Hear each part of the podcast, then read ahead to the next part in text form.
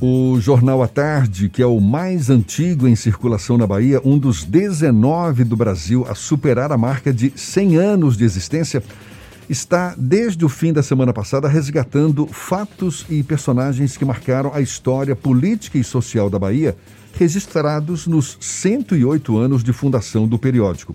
A fonte dessas histórias é o acervo do SEDOC, o Centro de Documentação do Jornal, espaço que funciona como guardião da memória local.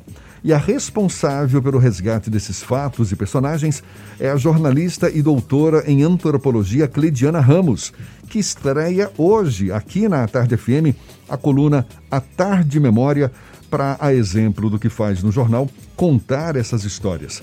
Cleidiana Ramos é a nossa convidada no Issa Bahia, com ela que a gente conversa agora. Seja bem-vinda. Bom dia, Cleidiana. Bom dia, Jefferson. Bom dia, Fernanda. É sempre um prazer enorme estar de volta à minha casa, né? Ah, Quer dizer, minha primeira casa. Maravilha. Muito bom. É, então, muito legal estar de volta, né? E mais outro projeto. Imagino, você começou no fim da semana passada com essa coluna no jornal. Hoje está estreando aqui também na Tarde FM com a mesma pegada. E como é que você avalia, Cleidiana, a, a importância de resgatar esses personagens, esses fatos que marcaram a história da Bahia e que estão nas páginas do Jornal à Tarde ao longo desses 108 anos de história?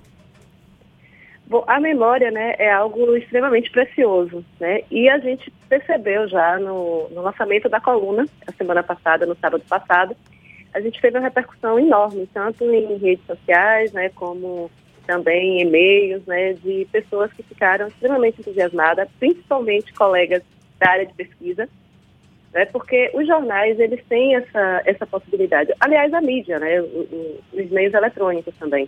Porque o que vocês estão fazendo agora? Né, vocês estão fazendo a memória desse micro cotidiano. Muitas vezes a gente pensa nos grandes fatos, mas pra, até eles acontecerem, a gente teve uma série de pequenos fatos que foram acontecendo e, claro, a gente não consegue perceber porque a gente está envolvido, né?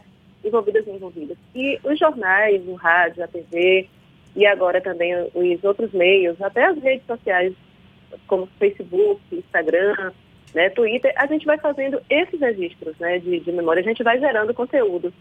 E para nós jornalistas é bem interessante, né, porque ao mesmo tempo que a gente está ali participando, né, a gente também está recuperando as nossas próprias memórias. Então, ter acesso a um acervo desse é um privilégio. Né? Exatamente. Um privilégio. Fico imaginando, você como pesquisadora tem um acervo riquíssimo, que é esse SEDOC, não é? Da, do Jornal à Tarde, que, que arquiva, guarda toda essa história, todas as edições do Jornal à Tarde ao longo desses 108 anos. Ou seja, é um trabalho, muitas vezes, exaustivo até, não é? Porque é informação demais. Sim, mas ao mesmo tempo também é delicioso porque, é, na verdade, além da, da, do que a gente guarda das edições, né, que, além de guardar as edições, é, o jornal tem documentos, né? Documentos, é, as edições são documentos, claro, mas também outros documentos. Então, a gente tem uma coleção de fotografias, uma coleção de negativos ali. Tem, como a gente produz, né, conteúdo, então muitas vezes um telegrama, muitas vezes um discurso que uma autoridade entregou para o repórter, né, para a repórter. É, muitas vezes é um, um croquis de uma obra da decoração do carnaval, né? Eu tive a sorte de, de pesquisar tanto a minha dissertação de mestrado, o discurso da luz, como a minha tese de doutorado, né? É, Festa de Verão em Salvador, elas, elas foram baseadas na, no acervo documental, porque é um acervo privado, né? Então, quando agora, nesse momento, né, o Grupo à Tarde faz esse projeto, ele está compartilhando algo que não apenas nós, jornalistas, não apenas profissionais do Grupo à Tarde, têm acesso agora, né? Então, é uma forma também de compartilhar com, com a Bahia, né? aquela memória que é a própria memória da Bahia, né? Você imagine um acervo que tem calculado aproximadamente 100 mil pastas de documentos, né? A gente não consegue nem contar. Negativos, né? Então, algumas fotos, por exemplo, que a gente não viu porque ela está ali no negativo, né? E tudo muito bem preservado, tudo muito bem conservado. Né? É um trabalho primoroso da equipe do CEDOC. Ediana, eu sou suspeito para falar porque eu sou apaixonado pelo seu trabalho, esse, a sua tese de mestrado e a dissertação, a dissertação de mestrado e a tese de doutorado é uma contribuição enorme para a história da Bahia. Eu queria entender como é que está funcionando a seleção para o que vai para a coluna. Você escolhe aquele período específico de muitos anos atrás. Por exemplo, a coluna de amanhã, de sábado, 10 de outubro. Você vai falar sobre os 10 de outubros do passado, sobre os outubros específicos de um determinado ano. Como é que funciona essa seleção? Bom, a gente está indo, na verdade, por tema. Né? É, e, claro, a gente linka com o que está acontecendo mais ou menos agora. Então, nós começamos no sábado com um episódio que envolve o governador Otávio Mangabeira e Jacaré. A gente está em época de eleição. Né? E Jacaré era uma figura do povo que subia num caixote de madeira na Praça Municipal, ali na região da Praça Municipal. E ali ele fazia discursos né, dirigidos é, ao Palácio Rio Branco, que era a sede do governo da Bahia. E a gente não sabe porque é, Jacaré tem uma ligação ali com Otávio Mangabeira, várias histórias. E aí eis que numa, quando eu estava fazendo há algum tempo uma matéria sobre 50 anos de, do governo de Mangabeira, acho que foi do governo de Mangabeira, eu me bati com essa fotografia do jacaré. Porque o professor Biratan Castro de Araújo, que presidiu a Fundação Pedro Calmon, ele que falava muito sobre o jacaré em reportagem, ele dizia que queria transformar Palácio Rio Branco na Casa do Povo. Já para essa semana, como a tarde vai fazer aniversário no próximo dia 15, então eu, nós pensamos, né, é, também, né, discutindo isso com a, diretora de redação, Mariana Carneiro, nós pensamos em fazer algo relacionado ao aniversário do jornal. E aí eu me lembrei de uma faceta do fundador Ernesto Simões Filho, que pouca gente conhece. Né? A gente conhece muito da história de Simões Filho, foi uma figura importantíssima nas quatro primeiras décadas do século XX, né, da Bahia, deputado, senador, não, deputado, candidato senador, deputado estadual, foi secretário, foi ministro né, de, do Brasil de Educação, foi ministro do governo, segundo o governo Vargas, né, ministro da Educação e Saúde. Mas uma coisa que pouca gente sabe, Ernesto Simões Filho fundou a tarde, ele tinha apenas 26 anos.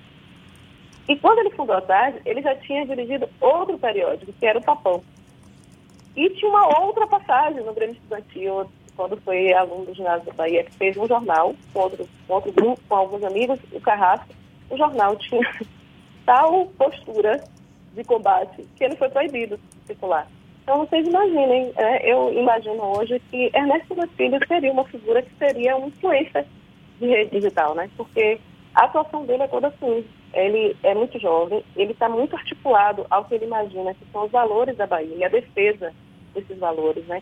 Então, celebrar Castro Alves, celebrar Rui Barbosa, defender a história, fazer campanhas, as campanhas né, que de alguma forma, era você articular as pessoas para uma causa comum. Então, a tarde, nesse iníciozinho, quer dizer, ele muito jovem, a tarde faz várias campanhas para mobilizar a opinião pública em defesa da escola pública, em defesa de construir um Estado para Castro Alves, de retomar o cortejo de 2 de julho, ali em 1913. Então, assim, é uma figura que tá, é muito jovem, mas ele tem uma visão impressionante. É, ao longo meu, da minha passagem aí, nos meus 17 anos como repórter à tarde, eu participei de alguns cadernos especiais e sempre me chamou muita atenção esse perfil completamente diferenciado de Ernesto Simões Filho, inclusive para sua época, para quem era dono de jornal na época. Né? Essa faceta de Ernesto Simões é o tema da tua coluna de estreia hoje aqui na Tarde FM, tema da coluna Sim. de amanhã no Jornal à Tarde. E já tem alguns outros temas, alguns personagens, fatos que você poderia antecipar para as próximas colunas ou está guardado ainda em segredo? Olha, é tanta, é, tem tanto material, é um material inesgotável, né? Claro, a gente vai pensando em algumas ideias, né? Eu, eu como eu disse, eu discuto com, com uma comissão interna, né? E aquilo, aquilo, porque também, de repente, tem uma demanda que aparece, né? O jornalismo é extremamente dinâmico, mas com certeza, né? Eu tenho recebido muita sugestão de colegas pesquisadores, né? Recebi uma maravilhosa do professor Nelson Preto para recuperar um congresso que teve aqui em Salvador, é, nos anos 80. É, tenho recebido, recebi uma, uma sugestão do professor Carlos Caroso para a gente ver é, se o jornal se tem registros de chegadas de vários grupos de escolas de pesquisadores, né, da Escola de Chicago, depois do projeto Unesco, que vem inclusive da Bahia para investigar como era essas questões étnico-raciais aqui na Bahia, né? Então a gente tem uma escola, é, ou, ou, digamos assim, uma tradição desse tipo de visita e, claro, e que foi formando grandes pesquisadores e grandes pesquisadoras na Bahia.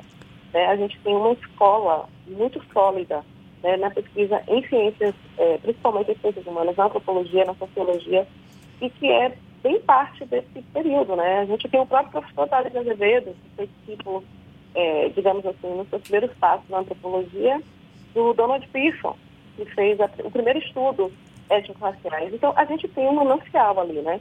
Tem Imagina. muita coisa sobre equipamentos públicos da Bahia, né? Eu, eu já vi em outras passagens material maravilhoso sobre passeio público, né? Então vai ser sempre assim, eu vou olhar ali naquele momento, né?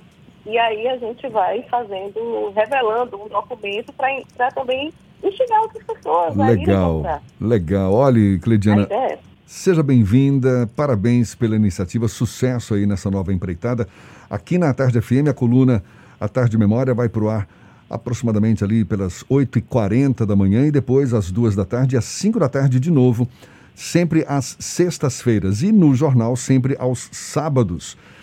Muito legal, parabéns mais uma vez, um prazer falar com você, seja sempre bem-vinda aqui, viu? Portas abertas para você. Bom dia e até uma próxima então, Cleidiana.